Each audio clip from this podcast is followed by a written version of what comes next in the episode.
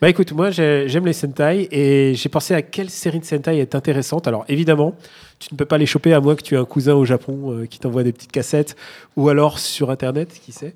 Et, euh, une des séries récentes euh, qui m'est revenue en tête, c'est les chasses Sentai Tokuger. Et pourquoi celle-là en particulier? C'est une série de 2014. C'est que c'est une série qui. a- Alors, à chaque fois, il y a une thématique intéressante dans les Sentai. Et celle-là, la thématique, c'était le réseau ferroviaire. Et au Japon, il y a un truc très important, c'est que le train euh, est un facteur de, d'union, de cohésion sociale en fait du pays. Euh, c'est ce qui relie complètement les riches et les pauvres, qui relie euh, toutes les, toutes les strates de la, de la population. Quoi qu'il arrive, il y aura toujours un train qui va t'amener quelque part au Japon.